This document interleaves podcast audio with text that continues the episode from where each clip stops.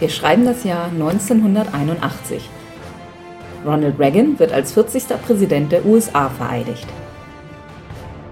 MTV geht mit dem Lied Video Killed the Radio Star auf Sendung.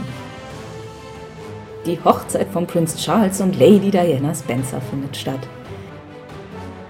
Das US-amerikanische Unternehmen IBM stellt den ersten Personal Computer vor. Spiel des Jahres wird Focus. Hallo und herzlich willkommen zur dritten Ausgabe unserer vermutlich namenlos bleibenden Sendereihe um die Spiele des Jahres. Mein Name ist Sandra. Und ich bin der Jens. 1981. Mhm. Hui, da kann ich ja langsam laufen. ich glaube, da kannst du sogar langsam schon schreiben. Ah, mach mich nicht älter, als ich bin. Mhm. Gut. Aber an Ronald Reagans Vereidigung kann ich mich trotzdem nicht erinnern. Gut, äh, ja, was ist Fokus? Ein Auto. Auch. Focus ist ein Spiel für zwei bis vier Spieler. Ursprünglich war es wohl mal ab zehn Jahren. Auf der Packung sehe ich gerade zwölf Jahre. Okay. Ist auch höher gesetzt. Dauer war auf der Spiel des Jahres Seite mit 60 Minuten angegeben. Auf der Packung steht 30 bis 60. Als kleinen Nebenfakt, Focus war auch schon im Vorjahr mit auf der nominierten Liste. Autor von Focus ist Sid Saxon. Der Name sagt mir überhaupt nichts. Nee, ne? Der tauchte öfter mal auf und das ist auch nicht weiter überraschend, denn er ist einer der weltweit bekanntesten und erfolgreichsten Erfinder von Gesellschaftsspielen. Er hat das sogar, also inzwischen ist er tot, aber er hat das sogar zu seinem Beruf machen können, hat davon gelebt, hat auch Bücher geschrieben. Mhm. Sein erstes Spiel war Acquire. Das hat er angeblich schon mit acht im Prinzip entwickelt, hat es aber erst als Erwachsener veröffentlicht, aber Okay. Vielleicht ist es auch nur eine ähm, Legend. Überhaupt, wenn ist es eine gute. Also Gehen wir einfach davon aus, dass es so war. Also er hat eine Masse Spiele gemacht, wobei mir so keins geläufig war. Der Verlag, ursprünglich ist es bei Parker erschienen, bis 1987. Also die Parker, Parker äh, von Monopoly und so? Ja, Ja, okay. die übrigens heute zu Hasbro gehören. Wer Zusammen mit MB, ja. Ähm, und jetzt bin ich gerade verwirrt, weil Okay. ich sehe, dass auf unserer Packung als Verlag Frank steht. Mhm. Und meine Recherchen haben ergeben, dass es eben bis 87 bei Parker war Mhm. und ab 95 sechs Jahre lang in überarbeiteter Version bei Cosmos erschienen ist. Okay. Ah, Frank Kosmos Verlags GmbH 1995.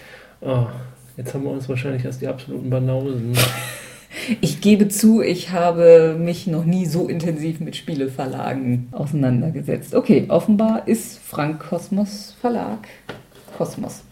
Wieder was gelernt. Ja. Gut. Das ist also dann nicht die. Was wir hier haben, ist dann also nicht die Originalausgabe, sondern eine Neuauflage. Genau. Und wo haben wir die Neuauflage her? Aus der Moronischen Spielevereinigung. Ja, kann ich nur weiterempfehlen. Mhm. Also es ist eine Leihgabe aus dem Freundeskreis unseres beliebten Mitpodcasters. Gut. Ja, auf einem Foto, das ich gesehen hatte vom Originalspiel, glaube ich, dass die Tümpel eine andere Farbe hatten. Im, Im Original. Ja, und damit wären wir auch schon bei der Aufmachung und Inhalt. Ist eine etwas schmalere, länglichere Verpackung, habe ich das Gefühl, im Vergleich zum Durchschnittsspiel. Ja, Dafür recht hoch. Sehr windschnittig. Mhm. Mhm. Da drin haben wir ein Spielbrett. Oh, Lego. Ja. Ist, äh, der Rand ist Pappe, die Mitte ist Plastik. Mit Noppen. Genau. Die ein bisschen wie übergroßes Lego erscheinen. For her pleasure. Ja. Ähm, ja, Duplo-Noppen. Mhm. Genoppt. Also ergeben dann quasi ein Schachbrett. Ja, okay. Ja. In der Mitte 4 mal 8 Felder und dann noch ein paar Randfelder. Äh, nee, 4 mal 8. Äh, na, egal. Wir zeigen ein Foto. Jemand ist auf eine öffentliche Schule gegangen. Ich weiß, wo das herstammt. ja, und dann gibt es noch äh, äh, grob halbkreisförmige Puppel. Kuppeln. Ja, sehr schön. Kuppeln in vier Farben. Vier hässlichen Farben. Ja, Also dieses Grün ist ja etwas. Rosa, Orange, Blau und Lind. Nee, Lindgrün ist es auch nicht. Grün ein bisschen ins Türkis gehen. Ähm, war nicht die Uniform des Solaren Imperiums Perperon? Ich glaube, die Farbe ist so gewesen. ja.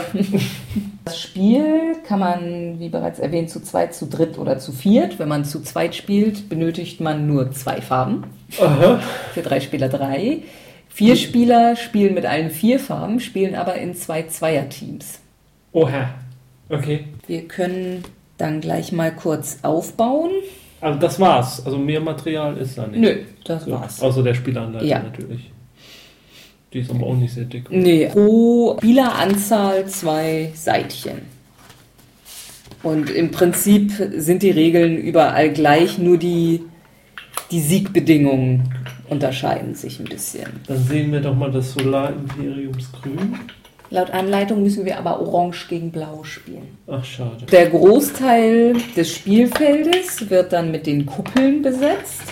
Symmetrisch, fest vorgegeben die Startaufstellung. Aber immer abwechselnd zwei blaue, zwei orange oder?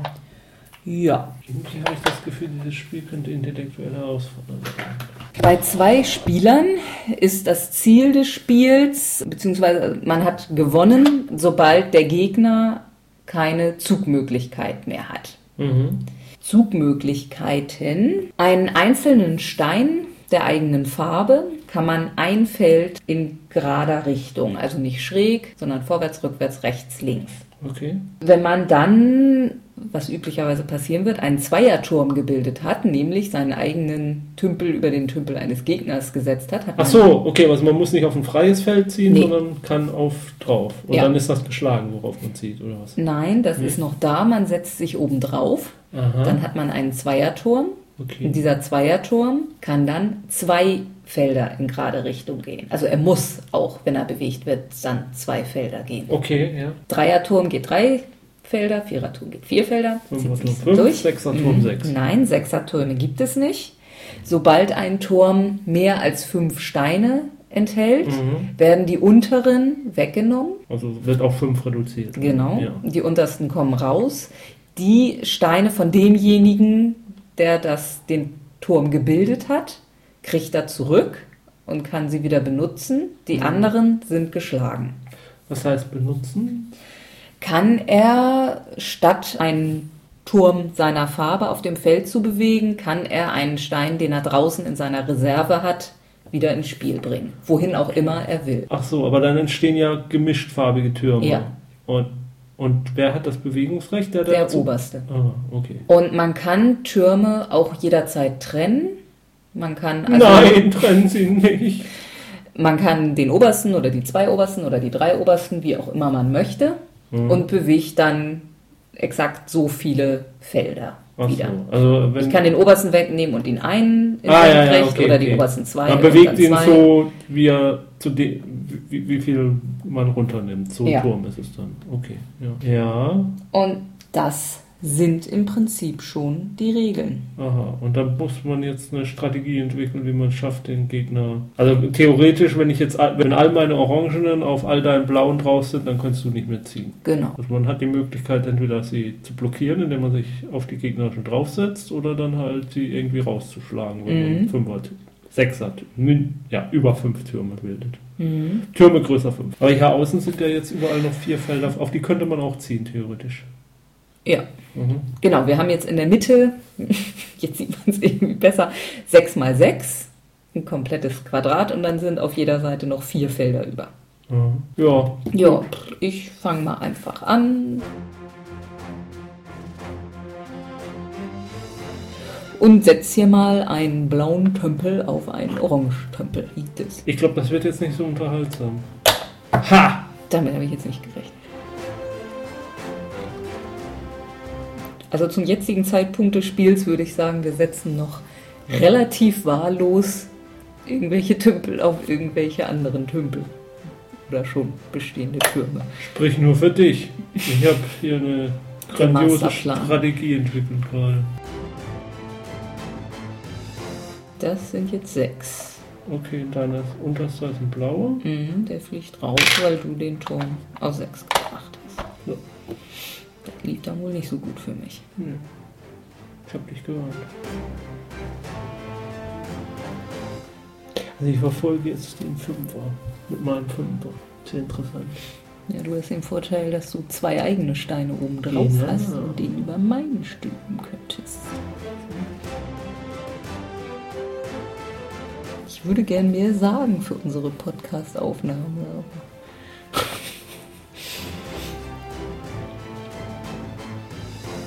Dieser spannenden Partie, die bisher relativ ausgeglichen läuft, machen sich doch jetzt deutliche Vorteile für die Orangen aus. Nee, eigentlich für die Blauen. Oder für Orange? Man weiß es nicht. Noch ist nichts entschieden, meine Damen und Herren. Ich meine, so, so kurzfristige Taktiken äh, kommen einem dann jetzt schon in den Sinn. Also, so, wo man gerade bedroht ist oder so, aber so eine langfristige Siegstrategie kann ich jetzt nicht gerade sagen, dass ich die hätte. Also ich kann sagen, bei mir läuft alles nach Plan.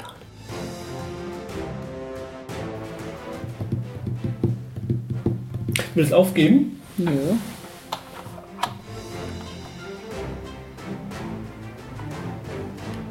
Ich glaube, es ist immer gut, so viele von diesen Freien. Mhm. Ich glaube, ich habe verloren. Aber ich könnte da nicht wirklich sagen, warum. Ja, der letzte Zug war nicht schlau. Hm. Ich weiß jetzt auch nicht warum. Ja, also kurzzeitig dachte ich mal, ich hab's jetzt, aber äh, irgend, irgendeinen blöden Fehler habe ich gemacht. Kannst jetzt aber auch nicht mehr nachvollziehen, wo und wann. Ich habe jetzt alles Mögliche gerade gedacht, aber ich glaube, das muss ich machen, weil dann habe ich dich da jetzt erstmal isoliert mit wenigen niedrigen Türmen. Aber dann bin ich immer noch besser dran. Ja. Also bist du schlechter dran als Ja, jetzt. ja, ja. Ja. Prinzip ist jetzt deutlich Ja. zu sehen, dass es vorbei ist. Aber was soll ich jetzt noch machen? Hm. Also egal, wo du hingehst, ich habe einen blauen in der Hand. Ja, Du hast einen Einserturm. genau. Schwupp. Gewonnen! Hass! Damit steht's dann jetzt im übergeordneten Spiel des Jahres Wettbewerb zwischen Sandra und Jens 2 zu 1 für Sandra. Ach, wer zählt das schon? Unabhängig davon, dass ich gewonnen habe, wie fanden wir es denn jetzt so? Also mich hat's irgendwie an was erinnert, was ich heutzutage in einem Browserfenster spielen würde. Hm, Eine Damenabart, oder? Also Mhm. Mich erinnert es ganz stark an bei Damen. Dame kannst du aber nur Zweiertürme machen, glaube Ja, ich. ja, ne? genau. Und die können dann aber auch noch mehr. Die bewegen können dann so weit bewegen, wie Ja, sie sich wollen. ja. Ja. Ja, aber so, so, so von der Grundidee Mm, irgendwo.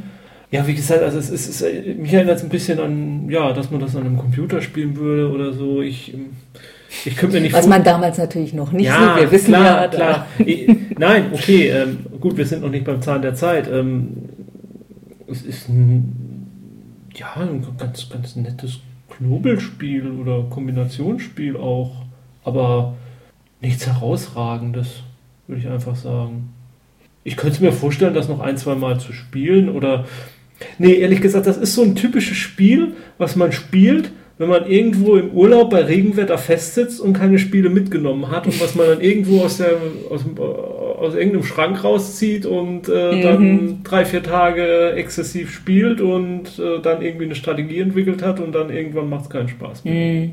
Also es, es bietet jetzt aus jetziger Sicht letztendlich nicht viel Neues im Gegensatz zu Dame. Ja. Also wir haben ein paar Erweiterungen. Ja, also es ist natürlich auch ein Spiel, das musste man öfter spielen, um eine Strategie zu entwickeln. Ja, eben, also wir hatten jetzt viel kurzfristige Taktiken, Ja, die ja. so auf zwei, drei Züge vorausgeplant waren, aber so am Anfang des Spiels weiß Ja. man nicht wirklich, warum man das tut. Also- man macht einfach mal irgendwie Ja, was. ja, also man muss sich das, denke ich, erarbeiten und dann kann man auch ein paar Strategien entwickeln, aber ja, aber ich habe eigentlich gar keine Lust, in dieses Spiel Arbeit zu stecken. Nö, weil ich dann eben, ja, Gut, ich muss jetzt sagen, dass mir diese ganzen Spiele, also Dame würde ich heute auch nicht mehr anrühren. Ich weiß, du magst Dame eigentlich ich spiele ganz Dame gern. eigentlich ganz gern. Aber dann Aber, muss ich ja. wieder sagen, ähm, Dame-Spiele habe ich in jeder x-beliebigen Spielesammlung irgendwo drin und Mm, die ich für 5 Euro bei Aldi kriege. Ähm, ja, warum das Spiel spielen dann? Gut, ich, glaube, wir kommen einfach zum Zahn der Zeit, Mhm. oder? Also da zu Fokus habe ich wieder ein bisschen äh, Begründung gefunden. Ja. Den Ausschlag dafür, Fokus auf den Schild zu heben, hatte gegeben, sehr schön formuliert, dass es mit einem geringen Regelwerk ein hohes Maß an Komplexität erreicht, in jeder Besetzung großes intellektuelles Vergnügen bereitet und mit seiner flachen Schachtel auch optisch zu gefallen weiß. Okay. Da es nicht auf zwei Teilnehmer beschränkt ist, also offenbar, das sehen wir jetzt auch gleich noch, sind wieder alles Spiele ab zwei Personen, sogar auch ein Einser ab Mhm. einer Person. Ähm, offenbar waren damals Spiele doch einfach öfter auch noch für zwei Personen oder ich weiß auch nicht. Da es nicht auf zwei Teilnehmer beschränkt ist und für viele sogar gerade in der Teamvariante seinen eigentlichen Reiz entfaltet, Okay, das können wir jetzt nicht beurteilen, Mhm. das stimmt natürlich. also gerade weil in den Regeln auch steht, beim Team soll man sich idealerweise auch gar nicht absprechen Ja, okay. und dann eben ein bisschen erahnen, was versucht mein, mein Partner gerade zu tun.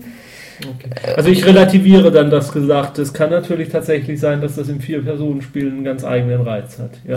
So, und dann ähm, erschien es nach dem genialen Wettlaufspiel Hase und Igel und dem besonders massentauglichen Rummikub in den beiden Vorjahren als ein würdiger Preisträger, mit dem sich zugleich die Spielelandschaft auch in einer seiner speziellen Richtung abstecken ließ. Also gut, wenn man es aus der Variante betrachtet, dann war es halt deutlich anders als die vor Vorjahr. So hat nochmal eine ganz andere Richtung eingenommen. Ja, aber gut, aber ehrlich gesagt, könntest du dir vorstellen, dass so ein Spiel heutzutage noch Spiel des Jahres wird? Nee. Das würde doch nicht mal mehr Aufmerksamkeit erregen, oder? Nö, denke ich auch nicht. Greift dann jetzt schon mal ein bisschen vor. In dem Jahr waren wohl sehr viele reine Denkspiele ohne Zufallselement nominiert. Also irgendwo hatte ich auch den War- Satz gelesen, dass die Jury in der Zeit wohl gerade auf sowas irgendwie flog. Ja, das scheint mir. Ähm, aber sind wir jetzt schon bei Zahn der Zeit zu Ende? Äh, weiß ich nicht. Äh, Wir können da gerne noch was zu sagen, wenn Also uns ich- noch was einfällt. Ich, ich, ich glaube nicht, dass das Spiel an seinem eigentlichen Reiz verloren hat über die Zeit. Nö. Aber, aber dieser Reiz, den es bietet, der ist quasi nicht mehr zeitgemäß mit dem, was man heutzutage mit einem Spiel des Jahres verbindet. Mm, Ja, das, so kann man es sagen. Das Spiel des Jahres hat sich einfach weiterentwickelt oder Ja. auch die Erwartung der Leute an ein Spiel des Genau, Jahres. ganz genau. Was, was erwartet jemand, wenn er ein Spiel des Jahres auspackt? Dann erwartet er nicht sowas. Heutzutage. Mhm. Ja, aber- aber gut, kann man ja auch sagen, das ist das dritte Jahr gewesen. Ähm, die mussten natürlich auch zu sich finden, was es denn eigentlich heißt, ein Spiel des Jahres. Damals, vor, äh, damals 1981 äh, hatte man ja noch nicht so eine feste Prägung, was man erwartet. Von daher, naja, gut. Ja. Also wie gesagt, die Konkurrenz in dem Jahr, ein Spiel rar, Zwei-Spieler-Spiel. Es hat auch den Sonderpreis für schönes Spiel 81 gewonnen. Ist auch eins dieser Denkspiele ohne Zufallselement. Dann hatte Sid Saxon noch ein zweites Spiel im Angebot, Can't Stop. Mhm. Dann gab es noch Havanna, auch ein Zweispielerspiel, auch reines Denkspiel ohne Zufallselement. Hatten wir Havanna nicht letztes Mal schon? Nee, äh, wir machen eine kleine Zeitreise.